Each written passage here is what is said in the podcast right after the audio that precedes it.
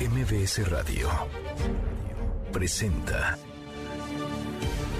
una forma distinta del periodismo de actualidad, donde las claves son informar, cuestionar y entretener. Manuel López San Martín en MBS Noticias. Ya casi es viernes, la hora en punto movida. Muy movida esta tarde, hay mucha información. Soy Manuel López San Martín, gracias. Muchas gracias que ya nos acompaña. Acaban de estar como todos los días, como todas las tardes, todas las voces se cumplen hoy. Cuatro años del inicio del gobierno del presidente López Obrador, qué tan popular es, qué tanta aprobación tiene él, mantiene su gobierno, está platicando del tema porque se repite como si fuera una verdad absoluta que el presidente es muy popular y sí, es muy popular, pero ¿cómo andaban otros mandatarios a estas a estas alturas? Pues más o menos en los mismos parámetros, salvo Enrique Peña Nieto que ya era un desastre desde ahora en el terreno de la aprobación, el resto Felipe Calderón, Vicente Fox, Ernesto Cedillo, Carlos Salinas, más o menos tenían los mismos parámetros. Ahora nos detendremos en el tema. Vamos a platicar con la secretaria del Trabajo, Luisa María Alcalde, porque hay un aumento, un aumento del 20% al salario mínimo a partir de enero del próximo año. Mucho que poner sobre la mesa esta tarde. Arrancamos con las voces y las historias de hoy. Las voces de hoy. Andrés Manuel López Obrador, presidente de México. Nos vamos a ver el día 14, que vamos a ir a Lima, Perú. Hablé con el presidente Petro y nos va a acompañar. Y va a estar también el presidente de Chile. Estaba por confirmar el presidente de Ecuador. Luisa María Alcalde, secretaria del Trabajo. Por unanimidad, por consenso entre el sector empresarial, el sector obrero y el gobierno, se decidió y se definió un incremento del 20% al salario mínimo en 2023. José Luis Carazo, representante del sector obrero. Pero hoy ver que ya tenemos un salario que rebasa los 200 pesos, sinceramente para nosotros es motivo de reconocer que es una justicia para los trabajadores en México. Ricardo Mejía, subsecretario de Seguridad Pública. Se logró la detención y sentencia de 43 feminicidas. Recordar que la sentencia por feminicidio va de los 40 a los 70 años. Son las voces de quienes hacen la noticia, los temas que están sobre la mesa y estas las imperdibles de jueves. Ya casi es viernes, vamos, vamos con la información. Cuatro años hoy, se cumplen cuatro años de que Andrés Manuel López Obrador llegó a la presidencia. Hoy, a dos, dos años, un poquito menos de concluir su gobierno, el presidente tiene, parece, un objetivo clarísimo y es asegurar la continuidad de la llamada cuarta transformación. Él va a poner candidato o candidata y él muy probablemente se monte sobre los hombros a la aspirante o al aspirante de Morena. De acuerdo con Consulta Mitowski, el presidente tiene 59% de aprobación. El financiero publica una encuesta también. El financiero le da 55% sobre su popularidad y hasta la selección. De hecho, le preguntaban sobre el fracaso de México en Qatar y el presidente terminó hablando de su aprobación. Habló esta mañana. Y sobre todo el, mensaje hacia la selección mm. del partido de ayer. Gracias. Los felicité porque ayer jugaron muy bien. ¿Saben en qué estamos en los primeros lugares que me sentí muy orgulloso? En cultura no hay que sentirse mal, estamos adelante, bueno, no es para presumir, pero estamos en segundo lugar a nivel mundial y Modi es un buen presidente de la India, pero digo, estamos bien calificados por nuestro pueblo. Estamos bien calificados por nuestro pueblo, dice el presidente López Obrador. Está hablando del fracaso en Qatar. Ahora volvemos al tema. México quedó eliminado ayer aunque ganó y anotó, no fue suficiente. México ya viene, ya viene de regreso con la cola entre las patas después de un desastroso mundial eliminados en la primera ronda, pero el presidente pues se detiene en él, en su popularidad y dice, no estén tristes, hay que sentirnos orgullosos de qué? De la aprobación del presidente. ¿En serio? Precisamente en esa batalla, en esa lucha por la elección de 2024 está el tema de la reforma electoral. El presidente de la Junta de Coordinación Política de la Cámara de Diputados, Ignacio Mier, dijo que la próxima semana se pondrá a consideración del Pleno el dictamen de la reforma, aunque hay que recordar que hasta el momento Morena y sus aliados, pues no, no reúnen la mayoría calificada para aprobar esta reforma. Además dijo que este fin de semana podría llegar el plan B del presidente que incluiría reformas a leyes secundarias, a leyes reglamentarias que no requerirían las dos terceras partes de los votos, no requiere mayoría calificada porque no se le metería mano a la Constitución. Hoy, por cierto, el presidente habló del tema, habló del INE, habló de la oposición, les mandó este mensaje. Tienen dinero, tienen los medios de información, nada más le falta algo, le falta pueblo. Entonces se pueden quedar con ese órgano tratando de, de dominar. Les falta pueblo, dice el presidente López Obrador. Pero Morena tiene también su propio plan B y pasa pues por un amago, otro más a quien tiene una cola larga, muy larga, que llega hasta Campeche, donde se le investiga, donde hay un proceso judicial abierto, un proceso penal por defraudación, por enriquecimiento ilícito, por manejo muy sospechoso de dinero público. Se llama se llama Lito ese plan B. Es el presidente nacional del PRI. Algunas semanas atrás, Morena dejó de tocar el tema sobre el desafuero del diputado. Es investigado, insisto, por enriquecimiento ilícito. Ignacio Mer dijo que el proceso en contra del presidente del PRI sigue y que el 15 de diciembre, es decir, en un par de semanas, podría pasar a otra fase. Ahí está la advertencia, el llamado. Vamos a ver si cede, si arrincona a Lito. Y una buena, una buena noticia, el salario mínimo aumentará 20% a partir del próximo primero de enero, pasará de 172 pesos a 207 pesos al día, es decir, 1052 pesos.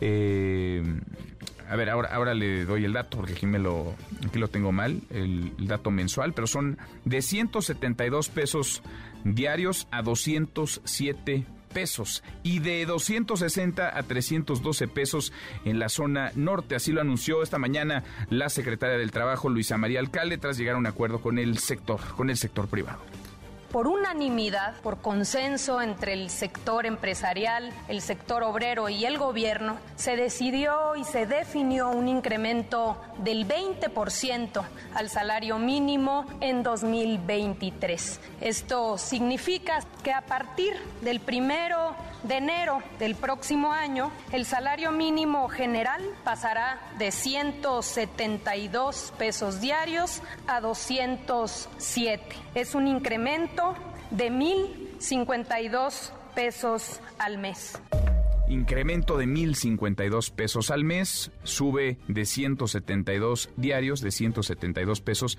a 207. Vamos a platicar el tema con la secretaria Luisa María Alcalde. Las remesas, otra buena, las remesas que llegan al país registraron un máximo histórico, llegaron a 5.360 millones de dólares en octubre pasado, así lo dio a conocer Banco de México.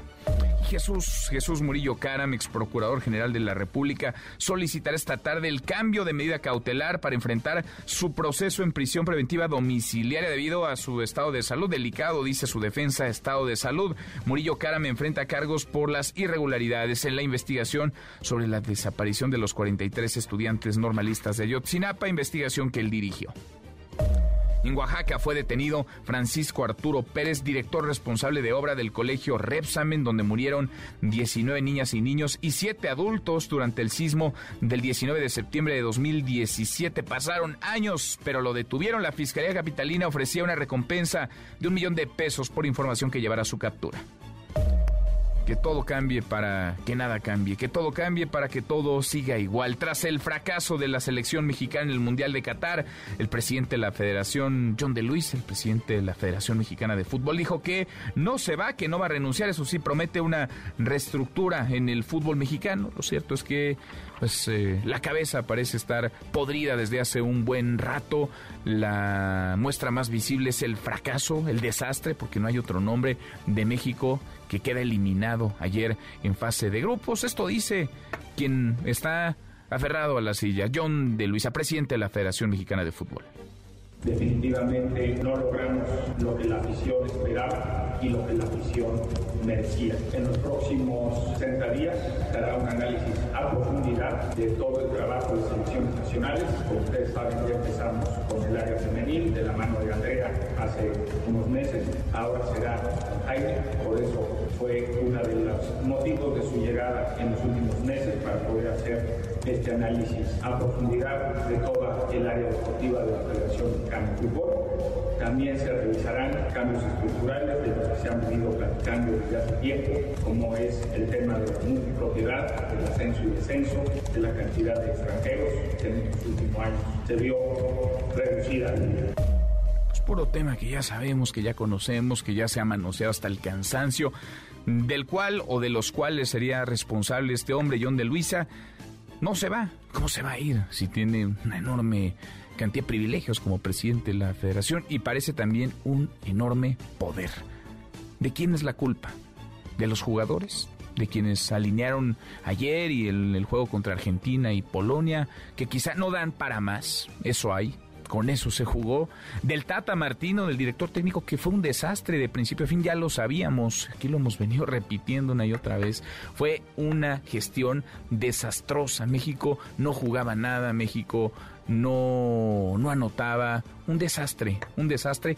¿A quién sorprende que le haya ido tan mal? O de los directivos. Los directivos que con dinero, con recursos, porque hay muchísimo dinero en el fútbol mexicano, hacen un desastre como gestión, como trabajo. No hay proyecto, no hay continuidad, no hay cohesión, no hay disciplina, no parece haber a largo plazo una visión que alimente al fútbol mexicano y que lo lleve a donde tendría que estar México, un país potencia económica, la quinceava potencia económica, un país futbolero, una afición que se desborda, que se desvive por su selección y una selección mediocre, chiquita, que no crece, que no que no trasciende. Bueno, hasta el presidente habló esta mañana de la selección mexicana, dijo que hay, pues sí, mucha afición para tan poco equipo como suele pasar, hay mucha afición para tan poco desarrollo deportivo en esta disciplina. Entonces lo que se tiene que hacer por respeto a la gente es formar buenos futbolistas, que se puedan crear escuelas y que se destinen recursos con ese propósito. Pero eso corresponde al sector privado. También si nosotros tenemos que ayudar, lo hacemos, sobre todo por el entusiasmo de la gente, por el respeto que merece la gente. Bueno, y a propósito de Qatar y a propósito del Mundial, los que sí, pues los que sí están haciendo lo que deberían, los que sí avanzan a la segunda ronda. En eh, Marruecos, Marruecos hizo historia, clasificó octavos de final como líder del grupo F tras vencer 2 a 1 a Canadá, que estaba ya eliminado. La sorpresa del día fue la eliminación de Bélgica, un equipo competitivo, un buen equipo de fútbol, se va en fase de grupos y en estos momentos está jugando ya Japón y España, se están jugando su pase. España ya está clasificada, pero Vamos a ver si se clasifica en primer lugar o en segundo lugar. También Alemania, Alemania que enfrenta a Costa Rica. Alemania sí se está jugando la vida en el Mundial de Qatar. Necesita además una combinación de resultados Vamos a ver, vamos a ver cómo sean las cosas. Ahora vamos hasta allá con Nicolás Romay. Antes en las buenas, porque claro, como todas las tardes que tendremos buenas noticias, querido Memo Guillermo Guerrero, ¿cómo te va? Muy bien, querido Manuel, muy bien aquí con mucho frío.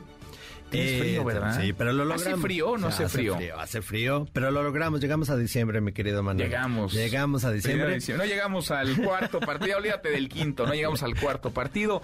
Pero llegamos a diciembre. Y llegamos a diciembre y por supuesto todas las empresas están haciendo lo mejor, lo mejor del año. Sí. Eh, estamos, vamos a revisar YouTube cuál fue el video más visto en México este año. Yo hubiera querido que fuera Napoleón o los pasteles verdes, pero no. Al, rato al rato vamos a ver. ¿Te sorprendió o no te sorprendió? Ah, no, no, me sorprendió tanto, pero bueno, ya, ya la veremos al rato. Bueno, ya vienen las posadas. Ya vienen las posadas y la de MBS 102.5 también tenemos una sorpresa para eso. Oye, todos vivos, ¿verdad? Después de la fiesta de todos fin de año. vivos, todos vivos, todos Qué mega fiesta, la verdad Un poco deshidratados, pero bien. ¿Todavía? Un poquito. Un poquito, Ya son casi 48 horas de la fiesta.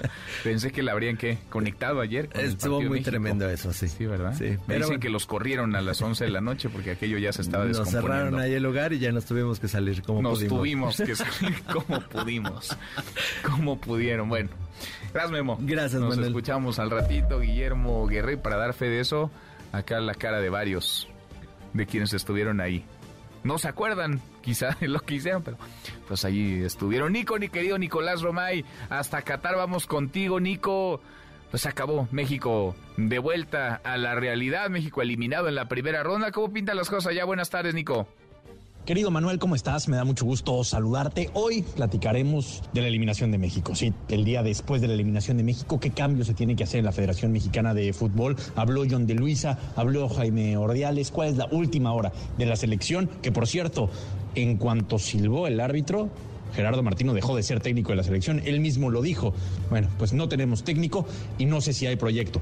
En instantes platicamos de todo esto. Un abrazo, Manuel. Bueno, gracias, Nico. Pues no había técnico desde antes y proyecto menos. Gracias, Nico, Nicolás Romay con los deportes. Hasta aquí el resumen con lo más importante del día. Ya le platicaba, hoy, primero de diciembre, se están cumpliendo cuatro años del gobierno del presidente López Obrador. Cuatro años de que comenzó el sexenio, corte de caja. Vale la pena, es pertinente revisar cómo andan, sí, los resultados, los proyectos, las promesas cumplidas, los retos, los pendientes, pero también la aprobación de eso queremos conversar con ustedes esta tarde. A cuatro años de iniciado el gobierno, ¿usted aprueba o desaprueba?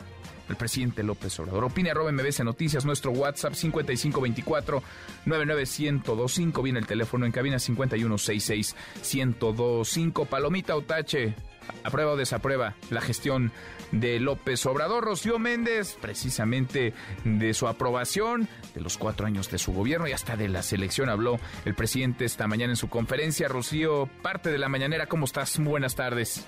Buenas tardes, Manuel. En todo este planteamiento, el presidente Andrés Manuel López Obrador estimó que la próxima semana enviará al Congreso su plan B ante el inminente rechazo a su reforma constitucional en materia electoral. Vamos a escuchar.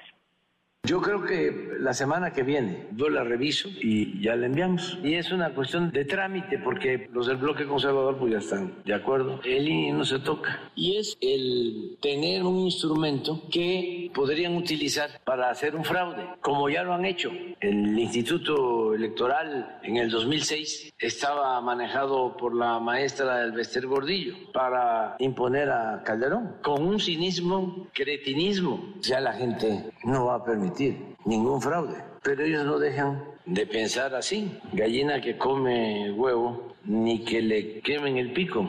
¿De cuándo acá salen estos demócratas? Salinas quería un sistema bipartidista, PRI-PAN, para que los potentados dominaran México. Y logramos romper ese bipartidismo. No hay simulación, nada más le falta algo, le falta pueblo. Se pueden quedar con ese órgano tratando de, de dominar, pero ¿cómo le van a hacer? Manuel, el reporte del momento. O ya tenía un rato que no hablaba de Salinas como hoy, ¿no? Que no se detenía en el innombrable, Rocío. El innombrable que hoy fue planteado en este marco de la disputa electoral. Bueno, gracias, muchas gracias, Rocío.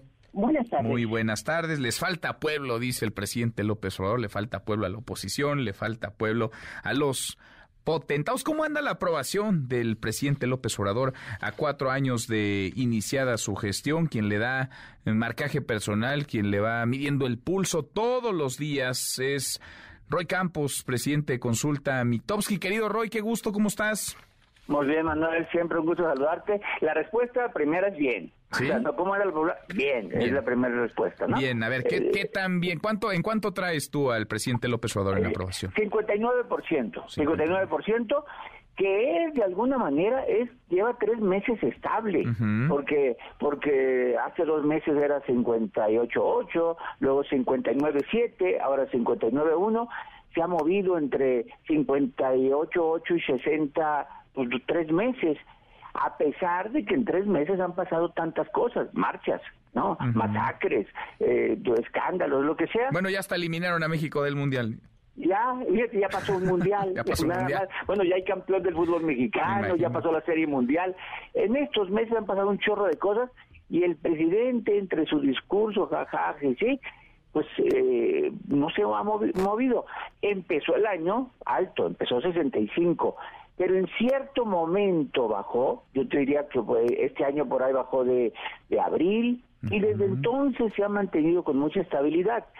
Eh, podríamos decir, así va a llegar al final, pues tal vez así llegue al final, porque qué más, qué más cosas pueden pasar a que lo derrumben. A ver, pasó una inflación alta, tenemos inflaciones altísimas, llegamos al 8%, ¿no? Eh, actos de inseguridad, el sistema de salud que no camina, y el presidente ahí se mantiene en 59, ¿no? Entonces yo creo que mm, eh, no no es que sea la que él dice, que siempre se dice del 70%, ¿no? Se, se regala puntos, pero pero el 59 es muy alto. Es, bueno, después sí, como dices, de todo lo que ha ocurrido, ¿no? Ni más ni menos, a ver, la situación económica, y esa la padecen y la padecemos todos, es, es complicada, la inflación en niveles no vistos en, en décadas, la pandemia, pues ni más ni menos, ¿no? aunque la pandemia le costó, ¿sabes qué? En el 20. Ah. Ya en el, en el 20, que era cuando no había ni vacunas, hospitales mal, eh, o sea, y, alguna actividad económica deprimida. la, el 20 le costó, fue cuando caímos 8.3%. En el 21 se recupera, cuando también se recupera la actividad económica. ¿no? Y en esta baja, y yo creo que en esta sí hay algo, en el año, hay desgaste de gobierno en el año, eh, pero como que ya lo controló. O sea, como que ya lo controló. O sea, es así como que cuando pierde, pierde décimas. La marcha del día 13 de este mes lo hizo, que día, día con día perdiera, pero perdió como un puntito, un puntito y medio. Y luego su marcha la lo recupera.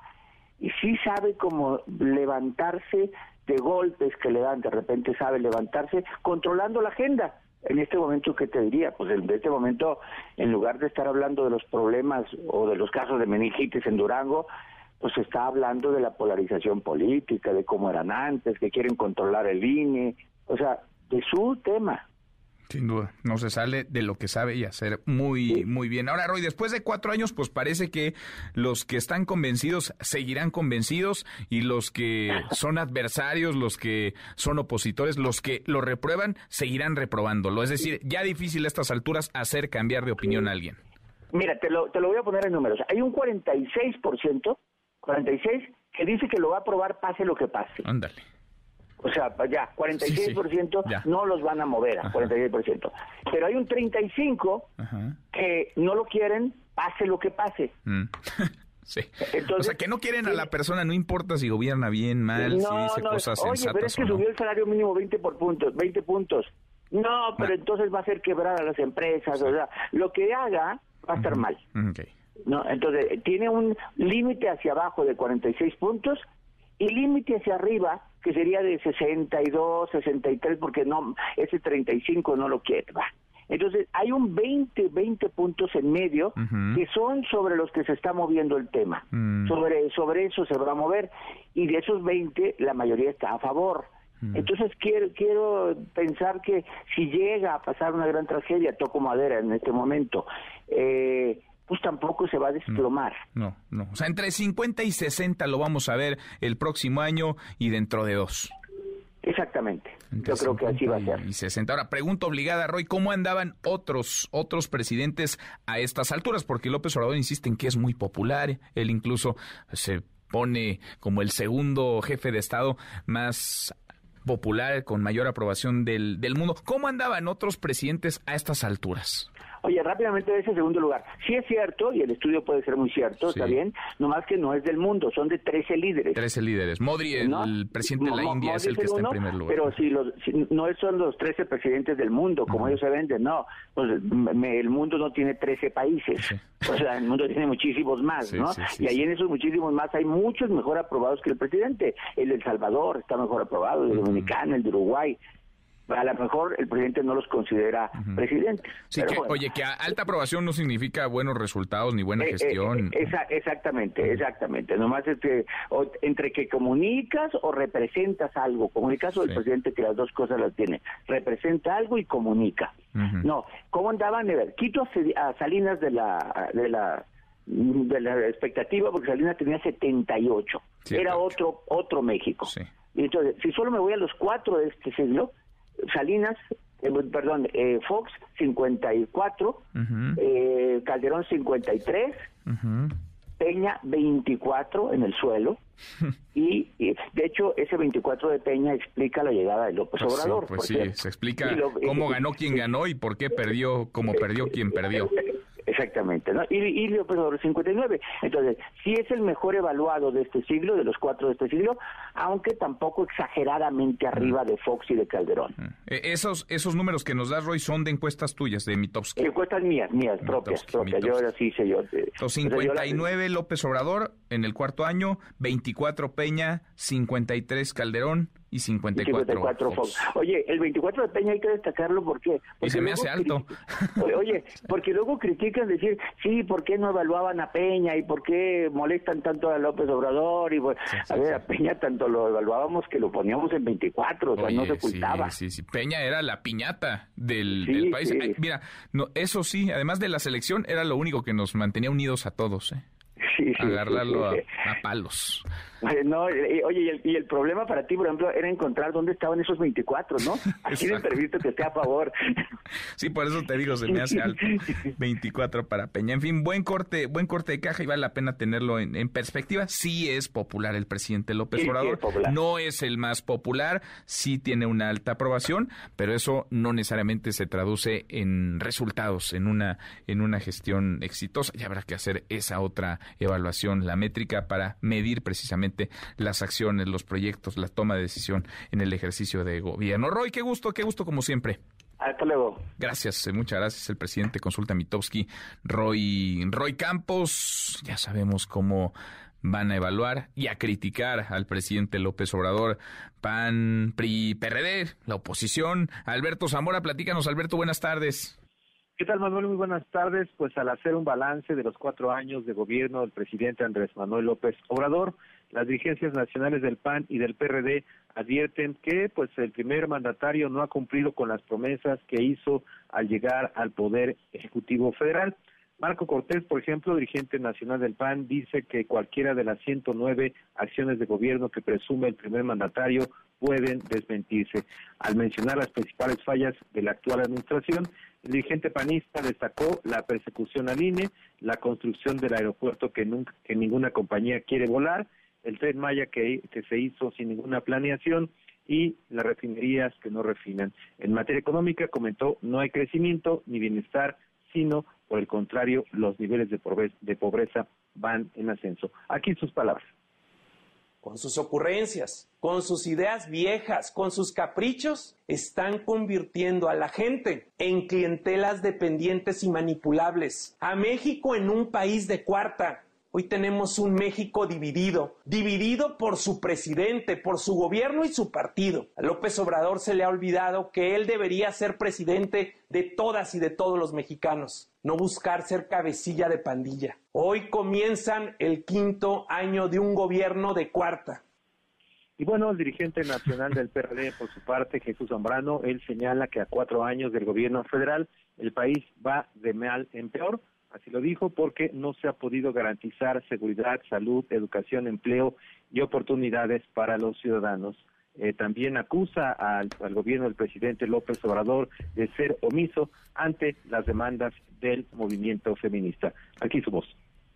Hoy se cumplen cuatro años eh, de un gobierno que ha resultado ser una farsa que ha fallado en todo. Si vemos cada uno de los principales rubros de la vida económica, política, social, cultural, ambiental, etcétera, nos vamos a dar cuenta de que no hay nada que festejar. La mal llamada cuarta transformación está significando una tragedia, una regresión para el país.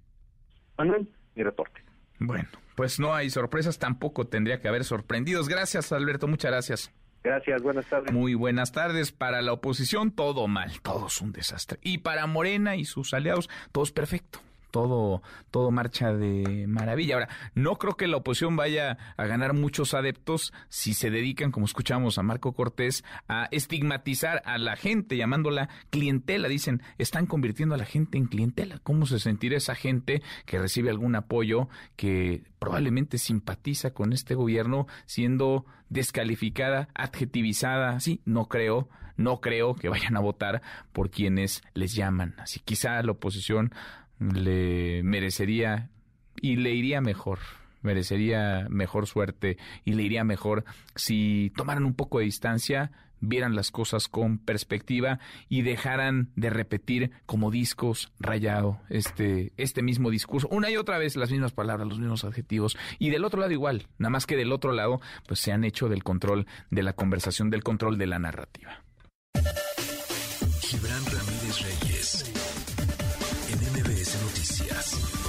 Gibran, querido Gibran, qué gusto saludarte, ¿cómo estás? ¿Qué tal, querido Manuel? Pues muy contento de hablar contigo y con nuestra audiencia este día de aniversario de gobierno y desgobierno de Andrés Manuel López Obrador. Mira que se acomodaron bien las cosas. Ayer, pues ayer todo era el fútbol. Ayer miércoles, día en que estás en estos micrófonos. Todos estábamos viendo el juego, el Mundial de Qatar. Y mira lo que son las cosas. Hoy, primero de diciembre, cuatro años del gobierno del presidente López Obrador. Corte de caja. A ver, ¿cómo, cómo lo ves, Gibran? ¿Cómo lo, cómo lo calificas? Mira, yo creo que ha sido un sexenio mediocre, mediano, en la ejecución de un programa que se esperaba transformador y que se anunció como una gran transformación. Em, ha habido cambios muy importantes que, sin embargo, eh, sucedieron solo en la primera parte del sexenio y que estuvieron sujetados a la suerte de, eh, más bien al conocimiento de sus implementadores.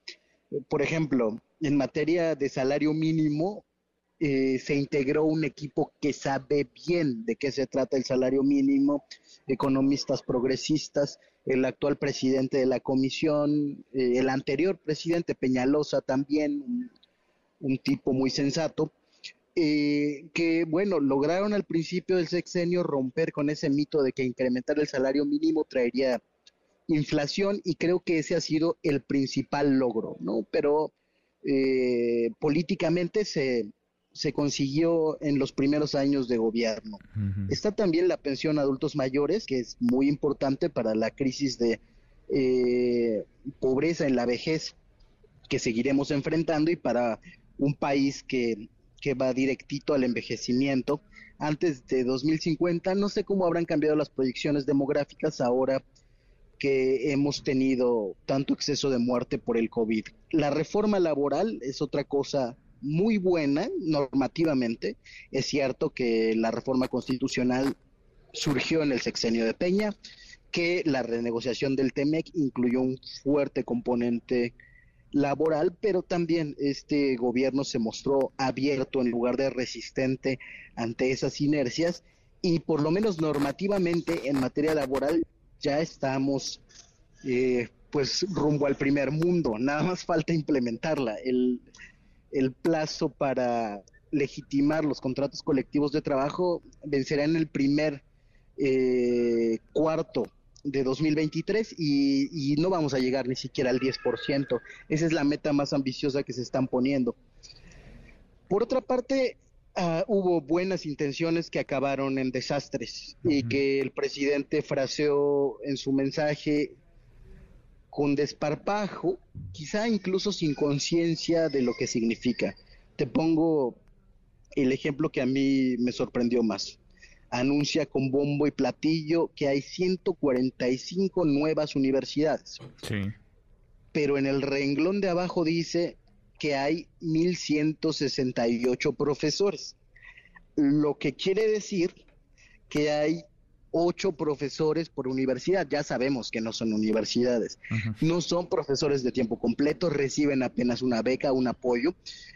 Pero imagínate, aunque hubiera solo una carrera en cada una de esas universidades, un profesor tendría que dar todas las materias por cada semestre. Ocho profesores en esa broma de universidades que hizo. El programa La Escuela es Nuestra, que consumió buena parte del presupuesto educativo.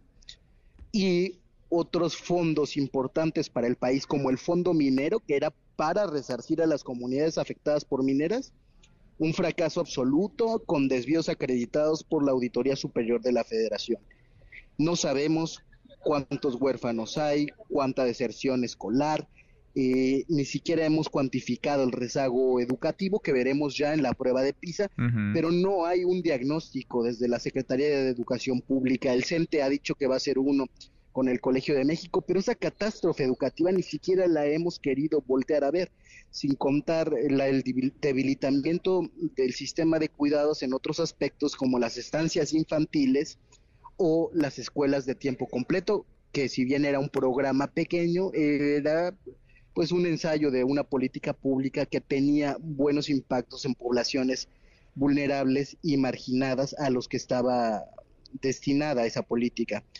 En materia de salud, aunque el gasto incrementó mucho, la estrategia fue muy errática y buena parte de los recursos se tiraron en el Instituto de Salud para el Bienestar y se está repitiendo el error de diseño institucional con el IMSS Bienestar. No puede ser a base de convenios que los estados decidan si quieren un sistema de salud o no. Implica o debería implicar una reforma muy profunda que iguale las puertas de acceso al sistema de salud y eso no hay. Entonces, estamos a las puertas de otro fracaso en esa materia. La voluntad política y el presupuesto dedicado a la salud eh, no bastan. Hay que hacer las cosas. Y, quizás esa es una muestra visible de cómo se han tomado las decisiones en, en buena parte de este de este sexenio. Es decir, hay buena hay buena intención, quizá el diagnóstico es el correcto también, pero la ejecución falla. Porque, a ver, el, el sistema de salud público estaba lejos de, de ser el de Dinamarca, ¿no? Como se usa recurrentemente ese, ese ejemplo. Estaba lejos de ser perfecto, pero lo que en su lugar se quiso poner en marcha, pues lejos de arreglar las cosas, las descompuso más y en el terreno de la salud no te puedes dar el tiempo, no te puedes dar el lujo de estar improvisando, no te puedes dar el lujo de una curva de aprendizaje, porque eso te cuesta, te cuesta vidas. Y eso ha pasado en, en este sexenio, ha pasado, ha sido doloroso. El Seguro Popular era un programa malo, estaba mal diseñado, los gobernadores se robaron mucha lana, el diseño institucional era pésimo, em, pero la alternativa no era de ninguna manera dejar sin cobertura a la gente que por lo menos eh, se atendía en tercer nivel, que no era un porcentaje tan alto, era una mentira eso de que había cobertura universal, pero un porcentaje importante de gente que quedó a la intemperie eh, para tratamientos de enfermedades crónico-degenerativas muy costosas. Eh, y el gobierno no se ha hecho cargo de eso, ni, ni se ha detenido a pensar ni a escuchar a las personas que saben de estas cosas, incluso las que no han estado en gobiernos anteriores, si, si el reparo es ese, pero no se ha hecho. Y finalmente te diría, querido Manuel, que las principales promesas estructurales que eran dos, acabar con la corrupción y separar al poder político del poder económico, simplemente no se concretaron. Yo pongo siempre el ejemplo de los más ricos del país, que incrementaron en su riqueza, eh, lo demuestra la CEPAL, que, lo mide de buena manera, no es una encuesta como la del INEGI. Y los mineros mexicanos, por ejemplo, eh, pagan en este sexenio menos impuestos y ganan mucho más. Todos, todos. O sea, eh, los Bayeres, la REA, Slim, Salinas Pliego, todos. y les ha ido muy bien. Y quizá por eso la oligarquía estaba allí debajo del templete, aplaudiendo también al presidente de la República. El problema ha sido más bien para las clases medias, las clases medias bajas, las clases populares que no están eh, incluidas necesariamente en la política social. Los estudios que se han hecho demuestran que la distribución de los programas sociales se hizo un poco más regresiva, es decir, se le da más dinero a quienes menos lo necesitan y esto sin duda es por la pensión a adultos mayores, ¿no? Eh, debería remediarse eh, con otros programas focalizados. Y, los avances en esa materia no bastan, no bastan para remediar ni la pobreza, hay más pobreza, ni la desigualdad y la estructura del poder sigue siendo esencialmente la misma.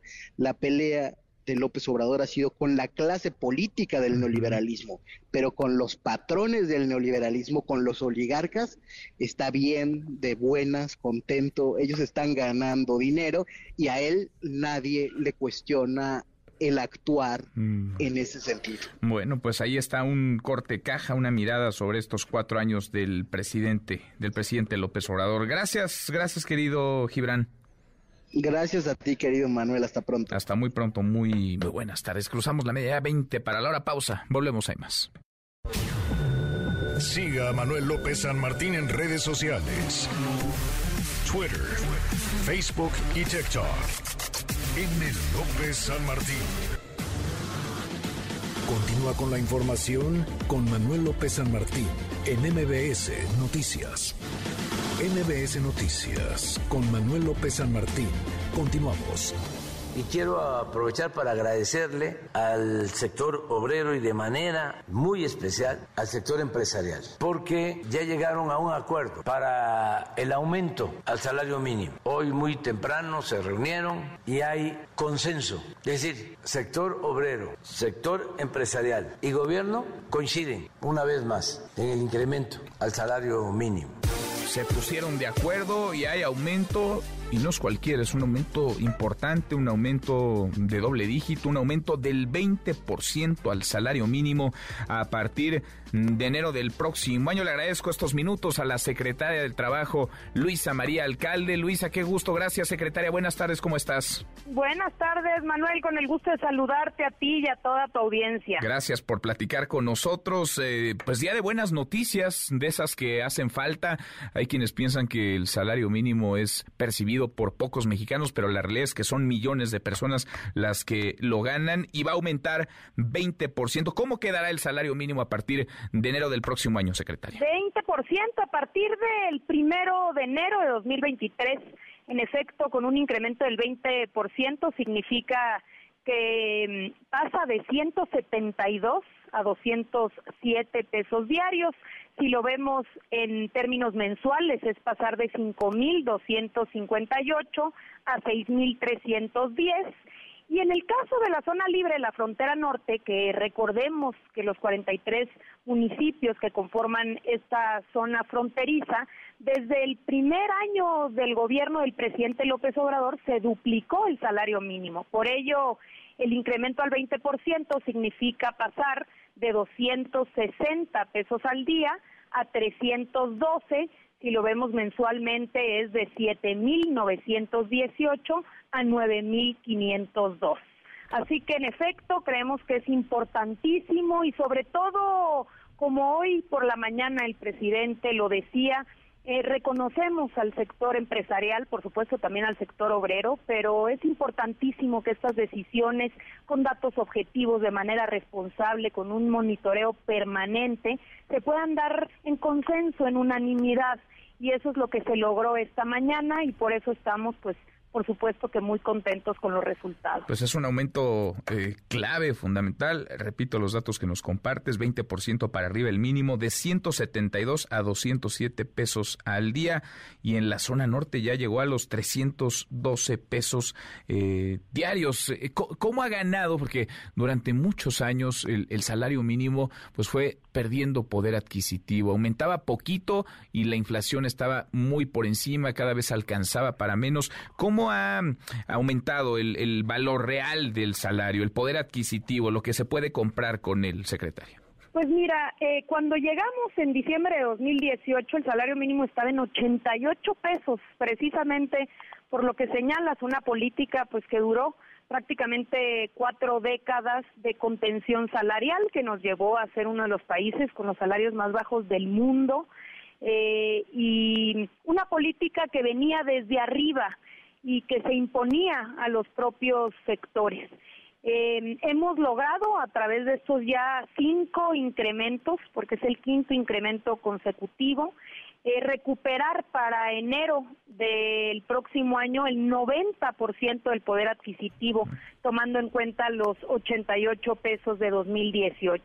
Entonces, por supuesto que es importantísimo, pero quizá de lo más relevante es el hecho de desmitificar ¿no? Estos fantasmas históricos de que si se incrementaba el salario iba a generar desempleo, iba a incrementar la inflación y el propio, no solo el Banco de México, sino el propio sector empresarial y por supuesto el gobierno a través de la Comisión Nacional de Salarios Mínimos, con evidencias hemos venido demostrando que no es así que se fortalece el mercado interno, el poder de compra, que se beneficia en este caso, fíjate nomás la cifra, 6.4 millones de personas que ganan el salario mínimo y que no está generando efectos inflacionarios y por supuesto tampoco desempleo.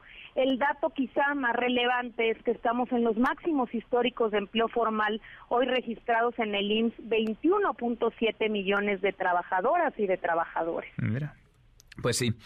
90% la recuperación del poder adquisitivo, que digamos ese es el ese es el dato que, que más eh, debería importar o que más importa, ¿no? a las a las familias que puedan ir al mercado, que puedan ir al supermercado, que puedan ir a adquirir algún bien, algún servicio, algún producto y les alcance como antes pues no, como antes no les alcanza. ¿Cuántos mexicanos? Entonces, ¿cuántos mexicanos, secretaria, Estamos hablando con de el salario 6.4 millones de personas y en efecto, yo creo que a diferencia del pasado, hoy un elemento importante es que, pues por la inflación derivada de agentes externos, pues por supuesto que los más eh, los que se ven más afectados son los que menos ganan. Por eso este incremento es tan importante porque significa también pues la posibilidad de recuperar el poder adquisitivo perdido por la inflación, por supuesto con puntos adicionales, porque la idea es poder garantizar un mínimo de bienestar, la capacidad adquisitiva, sobre todo en función de la canasta básica. Sin duda, pues es una buena, una buena noticia, más allá de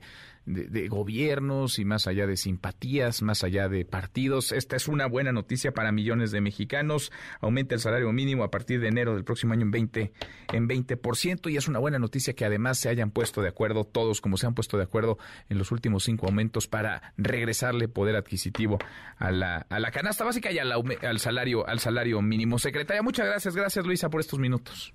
Un abrazo, Manuel. Eh, muchas gracias a ti por el espacio. Otro para ti, muchas gracias. Muy, muy buenas tardes. La secretaria del Trabajo, Luisa María Alcalde, todos patrones, obreros, gobierno, se ponen de acuerdo. No es menor el dato, eh, no es menor. El salario mínimo andaba hace cinco años en 88 pesos. ¿Valdrá ya? ¿Recibirán 6.4 millones de mexicanos que lo perciben, que viven con él? ¿Percibirán 207 pesos a partir de enero del próximo año. Le damos, le damos un giro a la información. ¿Cómo andan las cosas en Cámara de Diputados entre la reforma electoral, la iniciativa del presidente López Obrador, los tiempos que se movieron y el desafuero de Alito, Alejandro Moreno Cárdenas, el dirigente nacional del PRI? Angélica Melina. Angélica, buenas tardes. Hola Manuel, muy buenas tardes, qué gusto saludarte y saludos también a los amigos del auditorio. Dicen los legisladores de Morena y del PRI Manuel, quienes eh, pues hablaron este día en la Cámara de Diputados que no hay relación alguna entre uno y otro tema, entre el electoral y el del desafuero del eh, diputado federal del PRI, también dirigente nacional de ese partido, Alejandro Moreno, pero pues resulta muy coincidente que se vayan a tratar estos dos temas álgidos en San Lázaro justo al mismo tiempo. El eh, coordinador parlamentario de Morena, presidente también de la Junta de Coordinación Política, el diputado Ignacio Mier, reiteró, Manuel, que ya la siguiente semana se resuelve el tema de la reforma electoral aquí en el Pleno del recinto parlamentario. Van a salir tanto el plan A, que va a ser rechazado, como el plan B del Ejecutivo Federal, que espera ser recibido la mañana del próximo martes 6 de diciembre aquí en el recinto. Vamos a escuchar al diputado Mier Velasco. La próxima semana se va a someter a consideración del pleno. La vamos a pasar la próxima semana. ¿En qué día? En principio puede ser el día el día martes, pero quedamos este, de manera informal, lo va a ratificar la Junta de Coordinación Política, que podemos habilitar el día miércoles para sesionar, miércoles 7, el día jueves 8, también vamos a sesionar, y de ser necesario, el día 9. Así, toda la semana están listos los diputados para pues, eh, dar el choque de trenes entre la mayoría y la oposición en el tema electoral. La siguiente semana rechazó nuevamente el diputado mm, Mier Velasco que eh, pues él haya afirmado que la reforma electoral se iba hasta el 2023. Se resuelve la siguiente semana y eso es lo que él hoy asegura. También en este recinto parlamentario, bueno, pues se le preguntó si no están aliados o el proceso de desafuero de Alejandro Moreno Cárdenas, el, líder nacional del PRI, que anunció el propio diputado Mier Velasco la siguiente semana también, en el antes de que, finalice el periodo ordinario de sesiones aquí en San Lázaro, se revive el desafuero de Alejandro Moreno. Vamos a escuchar al propio diputado Ignacio Mier y uno de los tiempos de las etapas del proceso es que a más tardar el 15 de diciembre las integrantes y los integrantes de la sección instructora deberán eh, solicitar ya pasar a la siguiente etapa, ¿no? Una vez que ya conocieron del expediente, viene la etapa de alegatos en la que tanto la Fiscalía de Campeche como la defensa del diputado Moreno tendrán que presentar todos aquellos argumentos y recursos que consideren necesarios los eh, legisladores del PRI, el coordinador Rubén Moreira dijo que pues eh, no hay ninguna relación entre un caso y otro, es coincidencia que estén eh, pues llegando al mismo tiempo los plazos de la reforma electoral, los de la discusión en el seno y también de la reactivación de la declaratoria de procedencia contra Alejandro Moreno Cárdenas por enriquecimiento ilícito. Y finalmente el, líder morenista en San Lázaro habló de su compañero todavía de partido, su homólogo en el Senado de la República, el senador Ricardo Monreal, ah, de quien dijo, bueno pues es su amigo, pero pues nadie es indispensable en el partido. Y si el senador Monreal quiere cambiar de tren en su camino político, es decir, bajarse de Morena e irse con la oposición, estará en su derecho. El diputado Mier Velasco subrayó que el senador eh, Ricardo Monreal, pues sí es su amigo, pero tampoco es su media naranja. Y pues como esto es así, pues eh, no es indispensable tampoco en Morena. Si se va, pues que le vaya bien. Mandan la información desde pues Si se va, que le vaya bien y si no, también. Gracias, muchas gracias, Angélica. A ti, Manuel, hasta Muy buenas tardes. A propósito de Monreal, Oscar Palacios. Oscar, buenas tardes. ¿Qué tal, Manuel? Buenas tardes. Así es, justo el senador Ricardo Monreal llamó a la militancia de Morena a no caer, a no hacer caso al clima de hostilidad reflexionar y darle un voto de confianza, ya que dijo su lucha no es en contra precisamente del partido. En conferencia de prensa, Ricardo Monreal destacó que ha cumplido con su función legislativa, sacando incluso las reformas que han interesado al presidente Andrés Manuel López Obrador. Señaló que no ha hecho nada indebido y aclaró que no es coro de incondicionales, por lo que pidió a la militancia y a los fundadores de Morena que reflexionen y le den el beneficio de la duda. Escuchemos a la militancia de Morena y sobre todo a los fundadores les pido una reflexión y el beneficio de la duda. Yo no estoy luchando contra el partido, más bien lucho porque las decisiones que toma el partido se democraticen. No he hecho nada indebido, lo único que he hecho es respetar los principios, tener voz propia, tener opinión autónoma y tener criterio basado en la racionalidad. No soy coro de incondicionalidad no debe de ser, ni tampoco partidario del pensamiento universal, único. Monreal Ávila resaltó que su única osadía ha sido manifestar su intención de suceder al presidente Andrés Manuel López Obrador y ante las voces que le han pedido precisamente tomar una definición, aseguró que es militante de Morena y aspirante a la presidencia de la República. Indicó que está tranquilo y en el momento oportuno tomará las decisiones correspondientes de manera responsable y pensando en el país. Escucha. Eh, yo estoy definido, soy fundador de Morena, soy militante de Morena y soy aspirante a la presidencia de la República, soy aspirante a suceder al presidente de la República. Esa es mi definición. No se trata de una disyuntiva si un camino eh, u otro o lo descalifica un otro. Yo estoy tranquilo en mi proceso de reflexión y tomaré las decisiones correspondientes de manera responsable en el tiempo oportuno, pero siempre pensando en el país. Ricardo Monreal agregó que deberá valorarse el trato que ha recibido, ya que dijo ha sido excluido e insultado de manera frecuente, aunque resaltó que tiene el aplomo para enfrentar las adversidades. Confió además en que este clima de hostilidad en su contra no genere violencia y advirtió que la dirigencia de su partido tiene la obligación de llamar a la prudencia y a la sensatez, no al linchamiento. Manuel es el reporte. Bueno, bueno, bueno, pues se van aproximando los tiempos de definición. Él mismo lo dijo, ¿no? Oscar en diciembre anunciará si se va o se queda y ya es, ya es diciembre, ya le quedan unos días al año. Diciembre me gustó para que te vayas, dijo Ricardo Sí, hasta en cantó. momento. Sí. Estamos ya en el mes de diciembre. Habrá que ver qué es lo que ocurre, sobre todo en los próximos días, tomando en cuenta que se aproxima ya también el cierre del periodo ordinario de sesiones en el Senado de la República. Justamente a este cierre, este final del periodo ordinario, podrían darse ciertas definiciones, Manuel. Bueno, pues se va a poner, se va a poner bueno. Gracias, Oscar. Hasta luego, buenas tardes. Hasta muy pronto, buenas tardes. La hora con 59, pausa. Volvemos, hay más. Redes sociales para que siga en contacto: Twitter, Facebook y TikTok. M. López San Martín. Continúa con la información con Manuel López San Martín en MBS Noticias. Ya estamos de regreso. MBS Noticias con Manuel López San Martín. Continuamos. Gana un reembolso de hasta 3 mil pesos al abrir tu primera cuenta. HSBC presenta. Si comprar te da placer, tus vacaciones podrás tener. Compra y vuela con HSBC. Compra y vuela.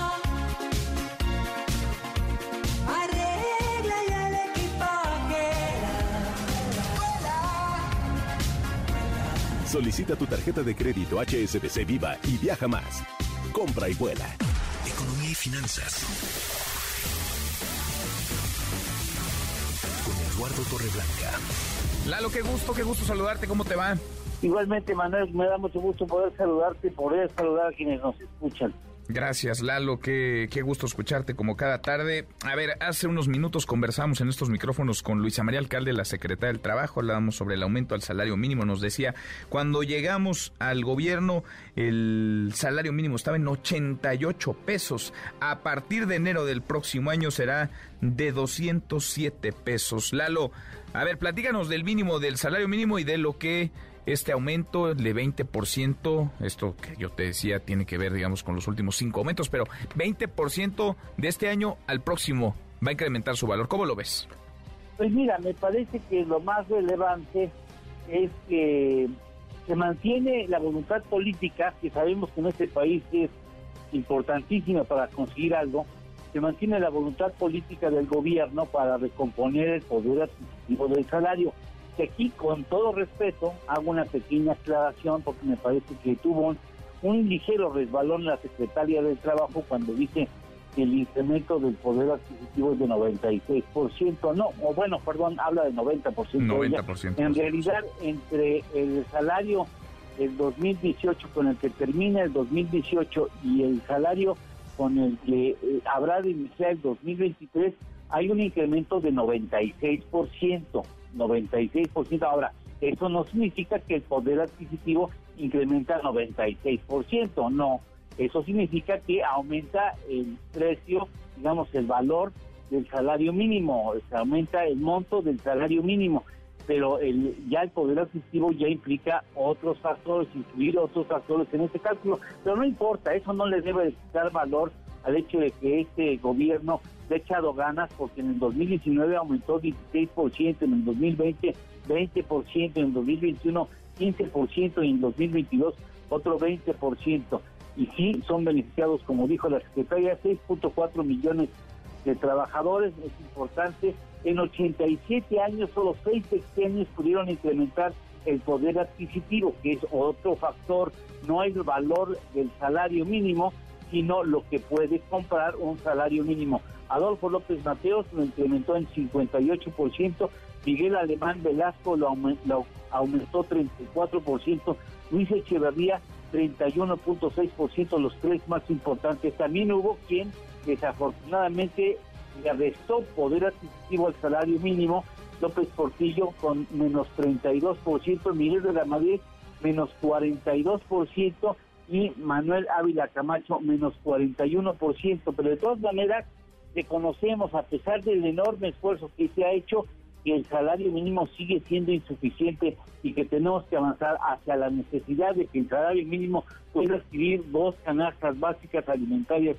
Es lo mínimo. Yo creo que eso es muy importante que se vaya avanzando y que se siga para el 2024. Estaríamos hablando de que el salario debería estar sobre los 8.500, 8.600 pesos, porque tiene que ser un salario digno que sirva para salir de la pobreza y no mantener el salario como un elemento más decorativo de, las de las familias que están en pobreza y pobreza extrema. Sin duda. Y no se nos olvide, Lalo, que sí, hay millones, millones de familias y de mexicanos que viven, sobrevivían y sobreviven con este, con este salario mínimo positivo que se pongan de acuerdo gobierno, sector patronal y sector obrero, los trabajadores. Falta, sí falta, sin duda, que parece que algo en este tramo, algo se ha aumentado, se ha, se ha avanzado. Lalo, ¿tenemos postre? Claro que sí, no se puede escatimar el esfuerzo que se ha hecho por los tres sectores para que esto vaya avanzando. Bueno, pues sí, el país con el salario medio, es otro concepto, el salario medio más alto en el mundo es Suiza.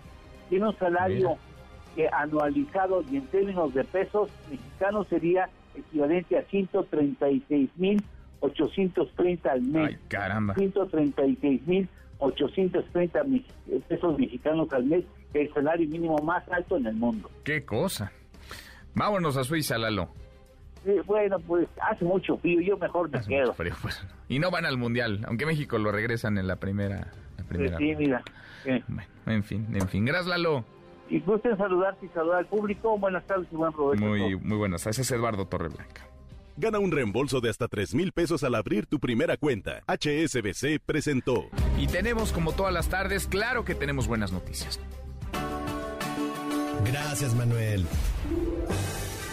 Ah, lo logramos, señoras y señores. Un aplauso para todos. Llegamos a diciembre. Ahora sí, ya mero se acaba el año. Y con diciembre llega el recuento de todas las plataformas. YouTube acaba de anunciar cuáles son los videos musicales que más se vieron en el año. Empecemos de abajo para arriba. Te felicito que bien actúas. En el quinto, Shakira con Robo Alejandro y su Te Felicito. Te felicito que bien actúas. De eso no me. En el cuarto, Bad Bunny con Me Porto Bonito. Tú me lo pides, yo me porto bonito. Titi me preguntó si tengo muchas novias. En el tercero, otra vez Bad Bunny con Titi me preguntó. Me las voy a llevar a todas pa' un VIP, un VIP. Hace rato que no sé nada de ti. En el segundo, Carol G con Provenza. Tú dime. Y en el primer lugar, el video más visto de todo el año en México, el más buscado y el más pedido, Eden Muñoz con Chale. Chale, me dejaste un chingo de inseguridad. De Pues sí, ahora sí que Chale, pero es el que ganó Chale.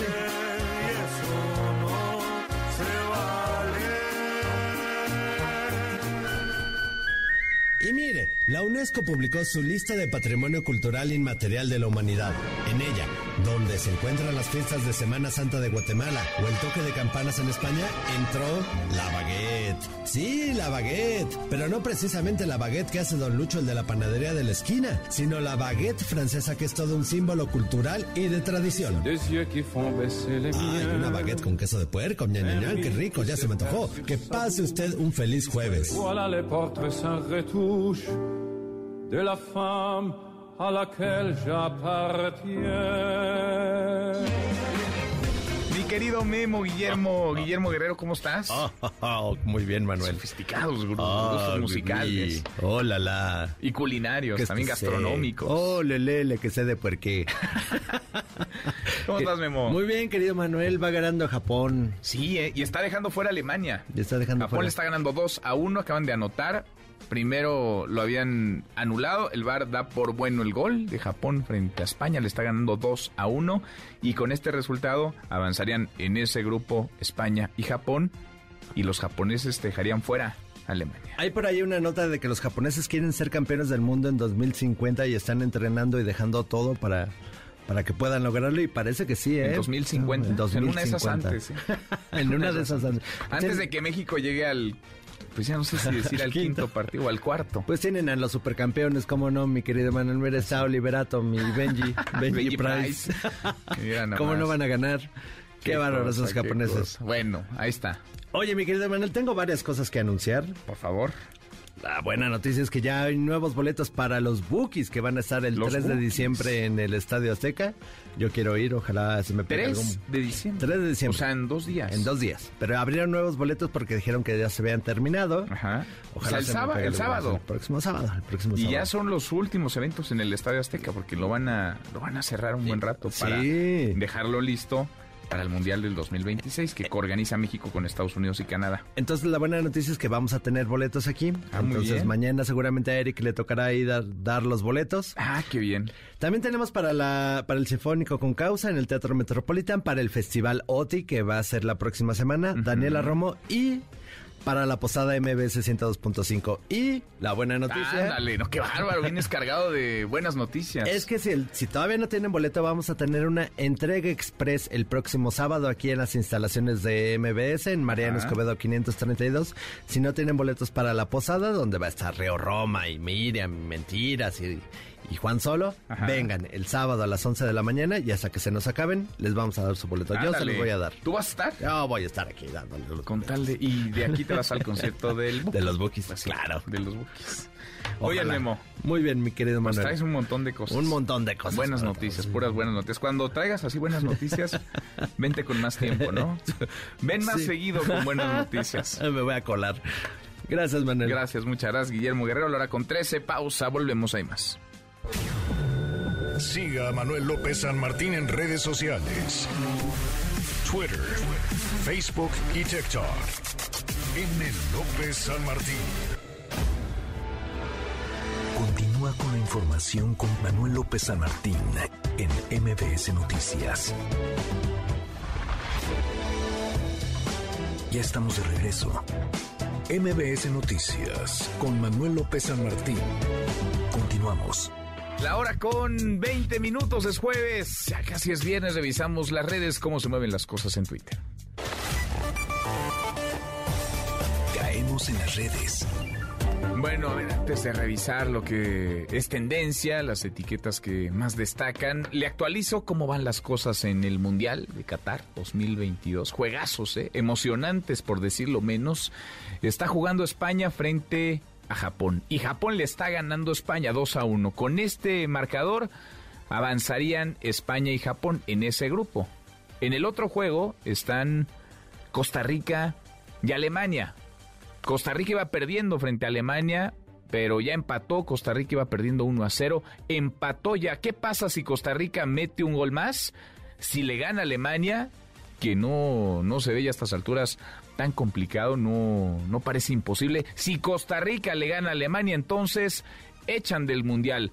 Alemania sí, pero también a España. Si Costa Rica le gana a Alemania, avanzarían, y no se mueve el marcador en el Japón-España, avanzarían Japón y Costa Rica y a su casa.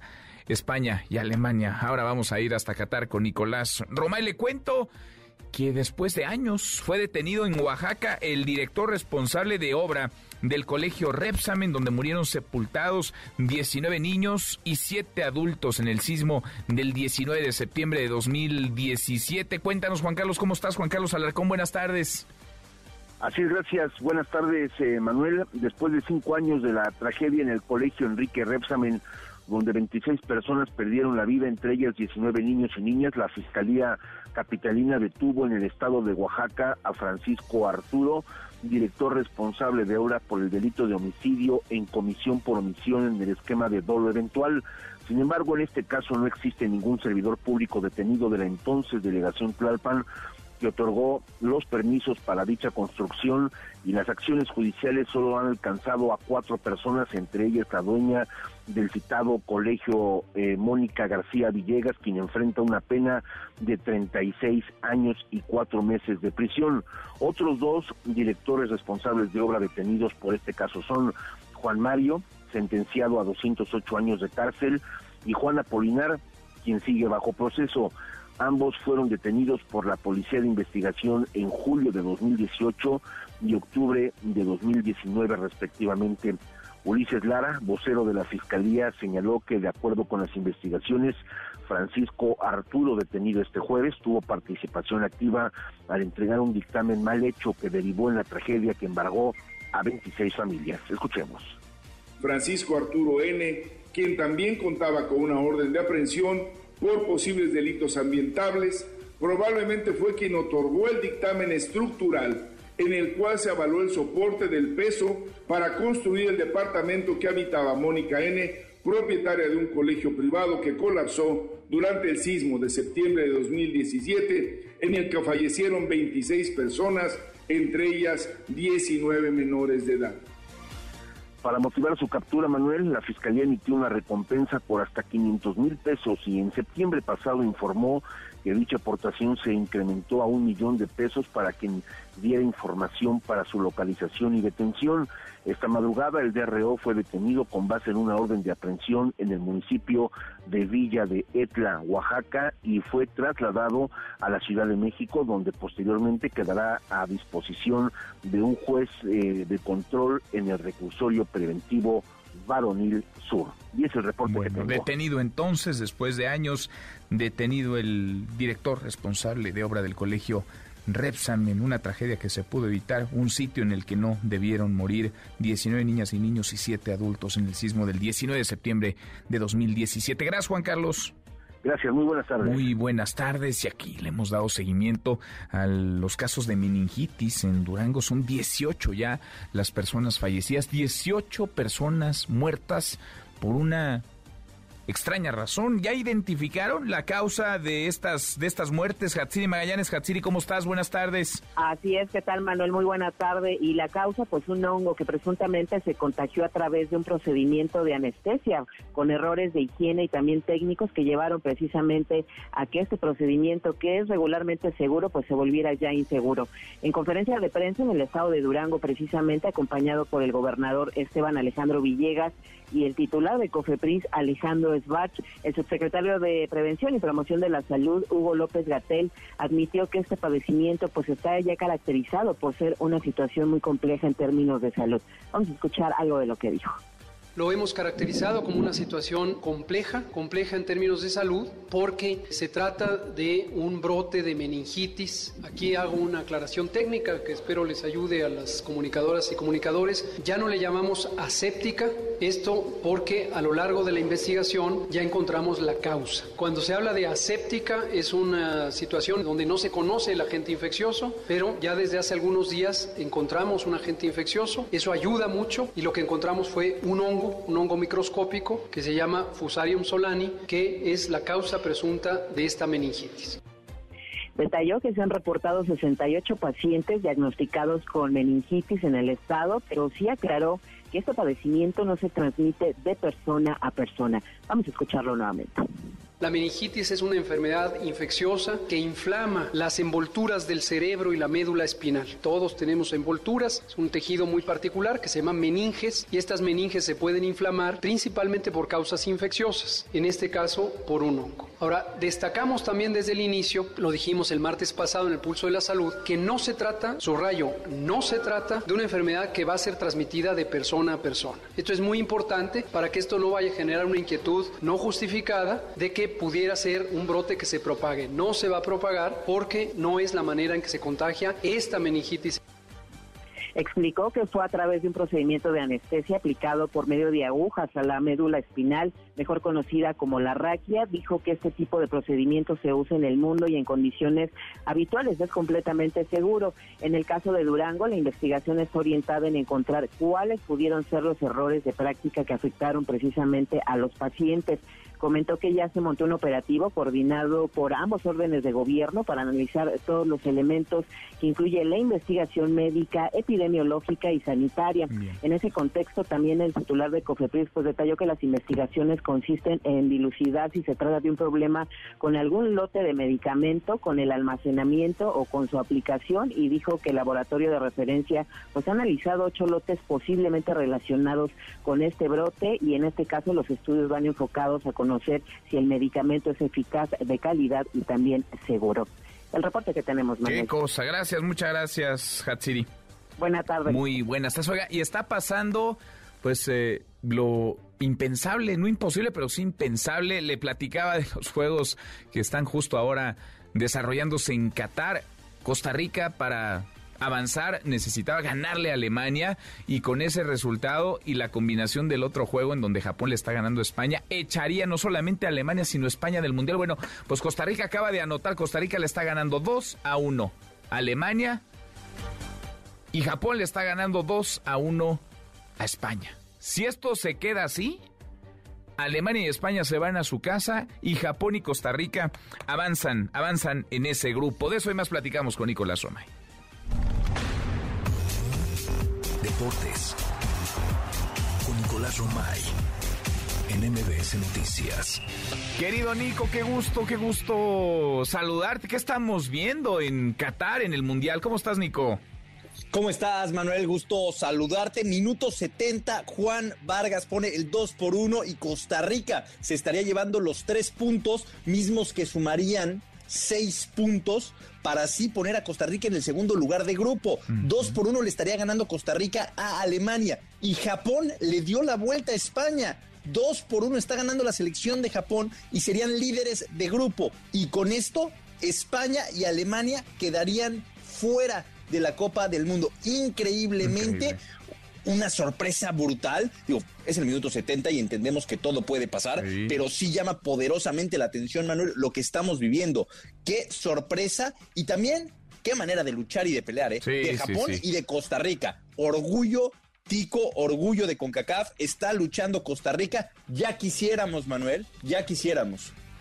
Y eso, y eso, Nico, mira, se está poniendo bueno el Costa Rica Alemania. Hay mucha pasión, por supuesto, hay muchísima, hay muchísima pasión en el, en el juego, en el Japón, España, ni se diga. Después de, no hay que olvidarlo, Nico. Después de, y por eso importa lo que dices, la pasión, el corazón, la gallardía. Después de que Costa Rica inició el mundial perdiendo 7 a 0 frente a España. 7 a 0. Acaba de empatar ya Alemania, ¿eh? Acaba de empatar ya Alemania, minuto 73, empata Alemania 2 a 2. Con esto vuelve a estar España vivo. Alemania no, Alemania necesita ganar. Japón 6 puntos, España 4 puntos y Costa Rica estaría eliminado por diferencia de goles, justo por la goleada que mencionabas. Pero digo, el partido todavía es muy joven, minuto 70. y aparte se están agregando como 10 minutos en cada partido. Entonces lo mejor está por venir. sí, buenos, buenos juegos. Oye, Nico, a ver, y volviendo a nuestra triste realidad, fracaso, no fracaso, totote, desastre lo de México en, en Qatar. Sí, lamentable. Eh, yo creo que incluso analizándolo, Manuel, el fracaso más grande en la historia de la selección mexicana, ¿eh? De ese tamaño. Sí, eh, estaría. Ha habido otros escándalos, ¿no? Como el de los cachirules que nos privó de ir a un mundial, o cuando pierdes la, eliminatoria y no vas a, una Copa del Mundo. Sí, esos son fracasos enormes, ¿no? Pero el ir a un mundial y quedarte en fase de grupos, aparte en un grupo, pues no quiero decir accesible, pero pues de menor dificultad que otros en donde sí hemos pasado, es un fracaso tremendo y es una vergüenza brutal. La conferencia de prensa de hoy de la selección mexicana de fútbol también creo que no estuvo a la altura. John de Luisa, presidente de la federación, dice, fracasamos por un gol. No, no, fracasamos por un gol. fracasamos porque eh, Argentina nos eh, dio un baile tremendo porque con Polonia decidimos no atacar, lo que más que celebramos fue un penal atajado, o sea, por eso fracasamos, no por un gol. No, no, no, fracasamos incluso antes de llegar acá, lo dijimos, Nico. Acá lo dijimos muchas, muchas tardes, lo platicábamos contigo, era un desastre la selección, no, no metía goles, no jugaba nada, lo del Tata no, no se entendió, debió haberse ido desde hace mucho tiempo, hubo muchas alertas, hubo muchos avisos, hubo muchos otros fracasos que antecedieron esto y no, no se quisieron o no se pudieron tomar decisiones. Ahora vamos a escuchar lo que decía John de Luisa, si te parece esto que nos, que nos cuentas, Nico, John de Luisa, que no se va, eso sí promete cambios, pero él no se va definitivamente no logramos lo que la afición esperaba y lo que la afición merecía. En los próximos 60 días será un análisis a profundidad de todo el trabajo de selecciones nacionales. Como ustedes saben, ya empezamos con el área femenil de la mano de Andrea hace unos meses. Ahora será Jaime, por eso fue uno de los motivos de su llegada en los últimos meses para poder hacer este análisis a profundidad de toda el área deportiva de la Federación de Fútbol. También se realizarán cambios estructurales de los que se han venido platicando desde hace tiempo, como es el tema de la multipropiedad, del ascenso y descenso, de la cantidad de extranjeros que en estos últimos años se vio reducida. Pues lo de siempre, ¿no? Vamos a revisar, vamos a analizar a profundidad. Ahora sí, cambiarán las cosas. En fin, lo de siempre. Pero John de Luisa, pues John de Luisa no se va, él, él se queda. Él, Pues no, no sabemos, ¿eh? él se queda. La verdad ¿Tú es que crees no que, lo puedan Hoy le, hoy le preguntaron, hoy le preguntaron que si iba a renunciar y él dice que él no va a renunciar, pero que la presidencia de la Federación Mexicana está a disposición de los dueños cada ciclo mundialista, así que tendrán que revisar su trabajo. Entonces yo creo que si ponen en una balanza eh, tendrán que tomar decisiones, pero así atreverme hoy a asegurar que se queda John de Luisa Manuel, eh, no, la verdad es que no creo porque te, te- insisto, es el fracaso más grande de una selección en una Copa del Mundo. Y no vamos a Juegos Olímpicos en fútbol, y no vamos al Mundial Sub-20 en fútbol, y o sea, hay muchísimas cosas. Creo que han sido más las derrotas que las victorias en esta gestión, ¿eh? Fueron demasiados los avisos, Nico. Lo que no entendí es por qué nunca hubo una voz unánime que pidiera la salida del Tata, de, de Gerardo el Tata Martino. No, no. O- un no técnico. Manuel, que, que no quería estar. Pues o sea, sí. un técnico que parecía que nos estaba haciendo el favor. Pues sí. Y ahí también se lo tenemos que achacar a la Federación Mexicana de Fútbol, que no tuvo en su momento la decisión de decir, tú no quieres estar, perfecto. Peor que contigo ya no vamos a No, estar. ya no, ya no. ya no. Pues sabes qué, vamos a traer a alguien que sí quiere estar y que quiera dirigir también durante los próximos cuatro años y empecemos a, a formar jugadores, porque esta selección no tenía ni un sub-23, Manuel. no. O sea, no se vio para futuro. Se dedicó a hacer homenajes y pues no. Qué desastre, qué desastre. Hoy, por cierto, el diario Reforma publica una encuesta de quién es eh, la culpa de este fracaso. A ver, de acuerdo con Reforma, 43% piensa que es del Tata Martino, que él es el responsable por la eliminación del Mundial. 27% de los de los eh, directivos, 12% de los jugadores, 10% dice que todos tienen la culpa, incluido Nicolás Romay, me imagino, y 8% considera que no es un fracaso, que es algo que ya que ya se esperaba, 71% piensa que lo más doloroso fue quedar eliminados en la primera en la primera fase y 28% siente que lo peor fue perder como perdimos contra, contra Argentina. Bueno, hasta el presidente López Obrador Nico habló del tema y pidió por caridad, mejorar, por respeto a la afición, pues mejorar el nivel. A ver, lo escuchamos y platicamos. Como suele pasar, hay mucha afición para tan poco desarrollo deportivo en esta disciplina. Entonces lo que se tiene que hacer por respeto a la gente es formar buenos futbolistas, que se puedan crear escuelas y que se destinen recursos con ese propósito. Pero eso corresponde al sector privado. También si nosotros tenemos que ayudar, lo hacemos, sobre todo por el entusiasmo de la gente, por el respeto que merece la gente. Hay mucha afición para tan poco equipo, dice el presidente Nico. Pues sí, tiene razón. La verdad es que sí tiene razón. Nu- nunca No pensé escucharte mentira. coincidir con el presidente López Obrador. Voy Bueno, cuando dice la verdad. Voy a anotar Sí. el día primero de diciembre de 2022, justo cuando está cumpliendo cuatro años de gobierno, fíjate. Tienes razón. La verdad es que aquí dijo pura verdad. Eh, yo creo que la culpa, respondiendo a la, la pregunta de lo de la encuesta de reforma, yo creo que debería de haber ahí una, una respuesta que diga todas las anteriores. Pues Y yo le sumaría también la Liga MX. Para mí la Liga MX Sí. es la gran responsable de que la selección mexicana tenga el nivel. Se han dedicado a fomentar la mediocridad, se han dedicado a llenarla de extranjeros que no tienen la calidad suficiente para generar competencia. O sea, yo hoy veo a la Liga MX como una de las grandes responsables. Pues sí, y tú lo has dicho y lo dices cada que vamos adentrándonos en el torneo, cada vez que llegamos a la liguilla, cuando el lugar 12 puede llevarse el campeonato por increíble. un buen por un buen partido, por una buena serie de partidos, pues sí, se fomenta la mediocridad, no hay descenso, así como ser competitivos, en fin, hay, hay mucho que cambiar. Ojalá que de algo sirva el fracaso en Qatar, aunque pues aunque no soy demasiado optimista en eso. Nico. Ojalá, ojalá que algo cambie, ojalá que algo, que algo sirva. ¿Te vas a regresar de Qatar o te vas a quedar allá hasta que termine el mundial? No, Manuel, hay que quedarnos aquí, Ah, ¿no? hay que Sigue el mundial. Hay que quedarse. Bueno, bueno, para enviarte ahí nuestros encargos, nuestra lista de peticiones. De todas formas, ya la habías mandado. Ya, No ya la mandamos, para ya ti. la mandamos, pero se nos ocurrieron algunas cosas nuevas. Mm. La vamos a actualizar. Perfecto. La vamos a actualizar, Nico, Para que te guardes ahí unos... ¿Cómo es la moneda? ¿Cómo se llama la moneda de Qatar? Los reales. Los reales. Catarís. Para que te guardes por ahí unos reales catarís. En un ratito más los escuchamos, Nico. A las 3 estamos listos con Beto Lati, con el Capi Beltrano y vamos a platicar con Guillermo Cantú, ex director de selecciones y fue el que trajo a Gerardo Martino. Entonces, algo tendrá que decir, ¿no? Pues sí, algo, me imagino. Algo tendrá que explicar, al menos. Algo que explicar sobre por qué lo consideró una buena, una buena opción. Abrazo grande, Nico. Abrazo, Manuel, saludos. Nicolás Romay con los deportes. Pausa antes, una vuelta por el mundo de la mano de mi tocayo Manuel Marín y volvemos, hay más. Internacional. Reunidos en Washington, el presidente de los Estados Unidos Joe Biden y el de Francia Emmanuel Macron prometieron que Rusia rendirá cuentas por los crímenes de guerra que ha cometido en Ucrania. Y mientras esto sucede, el ministro de Relaciones Exteriores de Rusia, Sergei Lavrov, justificó los ataques contra la infraestructura civil en Ucrania. Desactivamos las instalaciones energéticas en Ucrania que les permiten a ustedes, a Occidente, alimentar a Ucrania con armas mortales para matar a los rusos.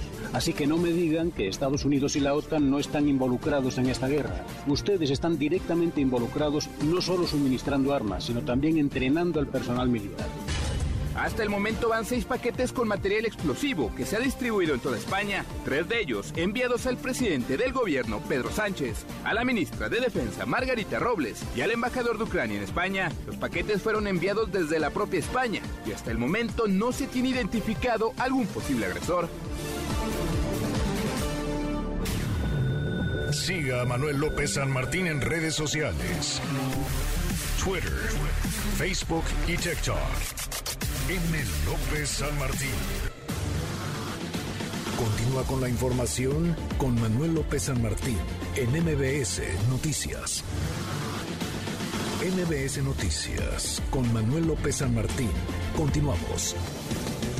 Seguimos 20 para la hora. ¿Dónde está la Barbie? La pregunta nos la hacemos como se la ha hecho el presidente López Obrador en la mañanera porque hay rumores, mucha especulación en torno a si el narcotraficante Edgar Valdés Villarreal fue liberado, sigue preso, va a ser testigo protegido, testigo colaborador en el juicio contra Genaro García Luna. ¿Dónde está?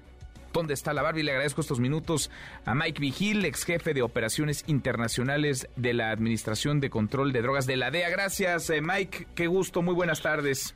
El gusto es mío, señora. Buenas tardes. Gracias, muchas gracias por platicar con nosotros. A ver, de acuerdo con, digamos, el, el, el registro de personas privadas de la libertad, el registro de prisiones de los Estados Unidos, eh, ya no aparece como eh, bajo custodia, ya no aparece como un preso de los Estados Unidos. ¿Por qué sería esto, Mike? ¿Cuáles podrían ser las, las posibilidades de Edgar Valdés Villarreal? Bueno, se trata de varias uh, razones. Por ejemplo, uh, el Buró de Prisiones Federal aquí en los Estados Unidos hace una cosa. Cuando un preso, por ejemplo, en este caso la Barbie, sale por alguna razón, tratamiento médico, una audiencia jurídica, un juicio o posiblemente uh, alguna agencia, por ejemplo, los alguaciles federales lo sacan para hablar con fiscales federales y uh, si es que esta persona trata de llegar a un acuerdo con uh, el gobierno federal para colaborar, para reducir su condena, entonces el Buró de Prisiones pone no está bajo de custodia, porque ya no está bajo de custodia de ellos, está bajo de la custodia, por ejemplo, de los alguaciles federales. Entonces, a mí no me gusta que hagan eso porque obviamente eso causa mucha especulación, uh, muchas uh, preguntas, pero de que está preso, está preso.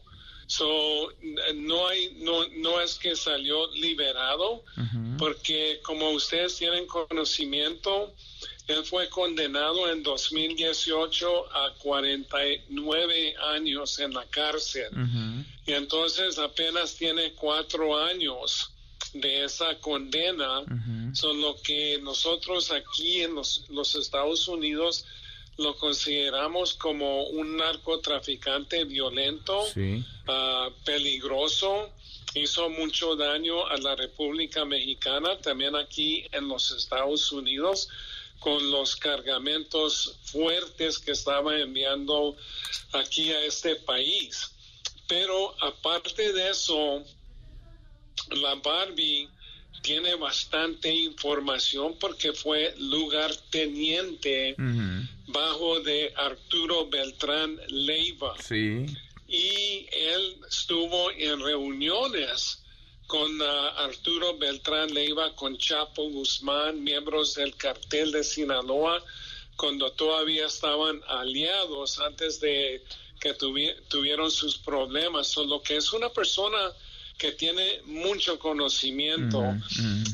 Precisamente por eso, Mike, nos dices, eh, no, no implicaría, digamos, este, este cambio en el estatus en esa plataforma, no implicaría el que haya quedado en libertad, pero precisamente por todo ese conocimiento, él podría ser no sé si requerido, podría pactar ser un testigo colaborador, un testigo eh, protegido en el juicio contra Genaro García Luna. Y eso podría, digamos, en su momento o haber sido ya consecuencia de que apareciera como aparece, como no bajo custodia en el, en el registro?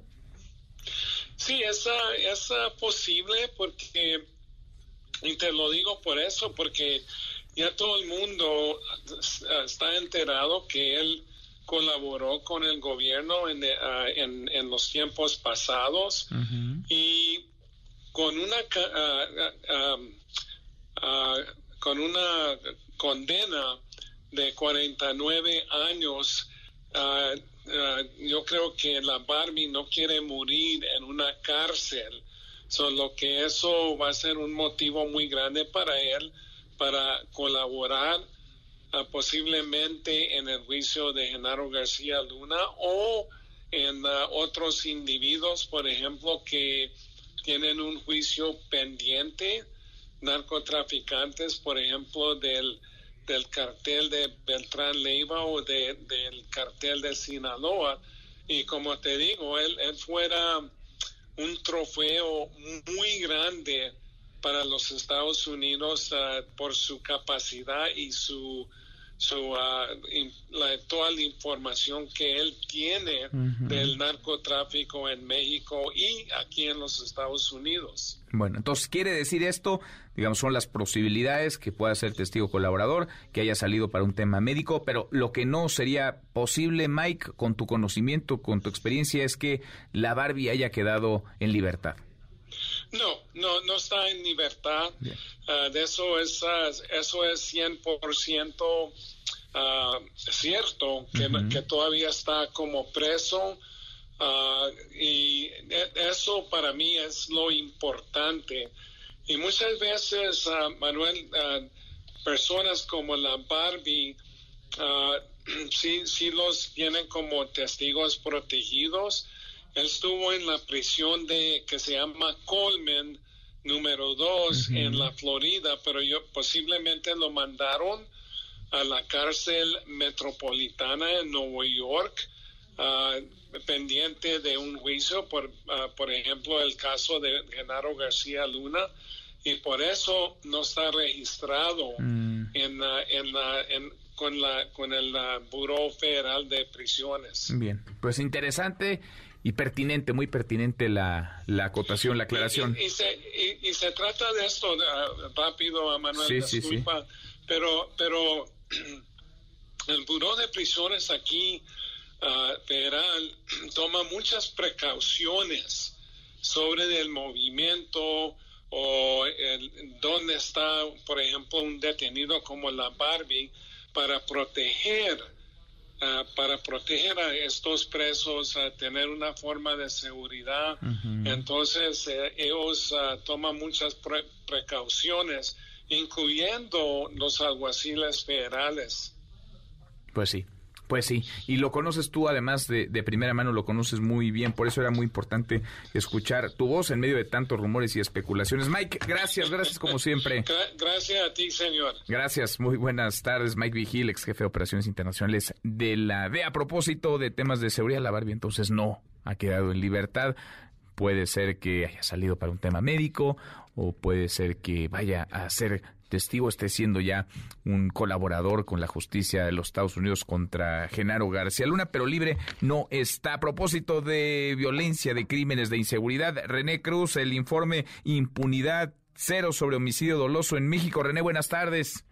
Hola Manuel, amigos del auditorio, muy buenas tardes y pues resultados nada alentadores Manuel en este tema y es que de acuerdo con el índice de impunidad de, en homicidio y doloso feminicidio en 2022, en los últimos seis años solo uno de cada diez homicidios dolosos se logró esclarecer.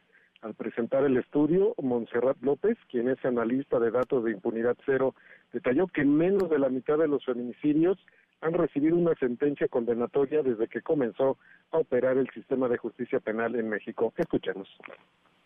Tristemente, solo 7 de cada 100 homicidios han sido esclarecidos y menos de la mitad de los feminicidios han concluido con una sentencia condenatoria desde que se comenzó a operar el sistema de justicia penal. La pandemia pues afectó el comportamiento de las sentencias y en consecuencia los niveles de impunidad. El dato que más nos preocupó es que la mayoría de los homicidios intencionales de hombres y mujeres son perpetuados con arma de fuego, ¿no? Eh, por lo que pues es urgente que la coordinación entre las fiscalías locales y la Fiscalía General pues exista y mejore para investigar estos delitos y para poder esclarecerlos. Por su parte, Juan Antonio Leclerc, coordinador del Centro de Estudios sobre Impunidad y Justicia de la Universidad de las Américas Puebla, destacó que la impunidad que prevalece en el país se debe en gran medida a la falta de capacidades institucionales. Así lo dijo. Y al final la conclusión es, la impunidad está relacionada en muchos casos con escándalos de corrupción, está relacionada con factos de impunidad, con factores muy, muy complejos.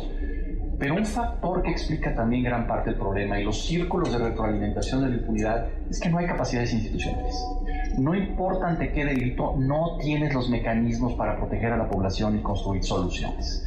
Eh, en muchos casos, además, hemos visto reducciones de presupuesto o subejercicios muy importantes y eso se traduce a la construcción de capacidades.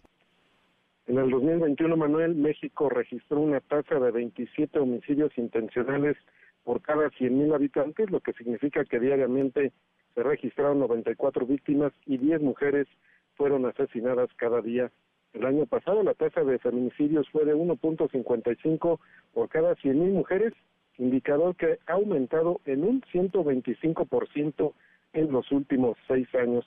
Los estados con mayor índice de impunidad en materia de homicidio fueron Oaxaca con el 100%, mientras que en Morelos, Tlaxcala, Colima, Guerrero, Chihuahua y Puebla el porcentaje fue de entre 99 y 98%. A su vez, las entidades con mayores niveles de impunidad en materia de feminicidio fueron Oaxaca y Tlaxcala con el 100%, Chihuahua 98% y Colima 92%. Manuel, el reporte Gracias, muchas gracias, René. Muy buenas tardes. Muy buenas tardes. 10 para la hora, pausa, volvemos a más. Redes sociales para que siga en contacto: Twitter, Facebook y TikTok. M. López San Martín. Continúa con la información con Manuel López San Martín en MBS Noticias. Ya estamos de regreso. MBS Noticias con Manuel López San Martín. Continuamos.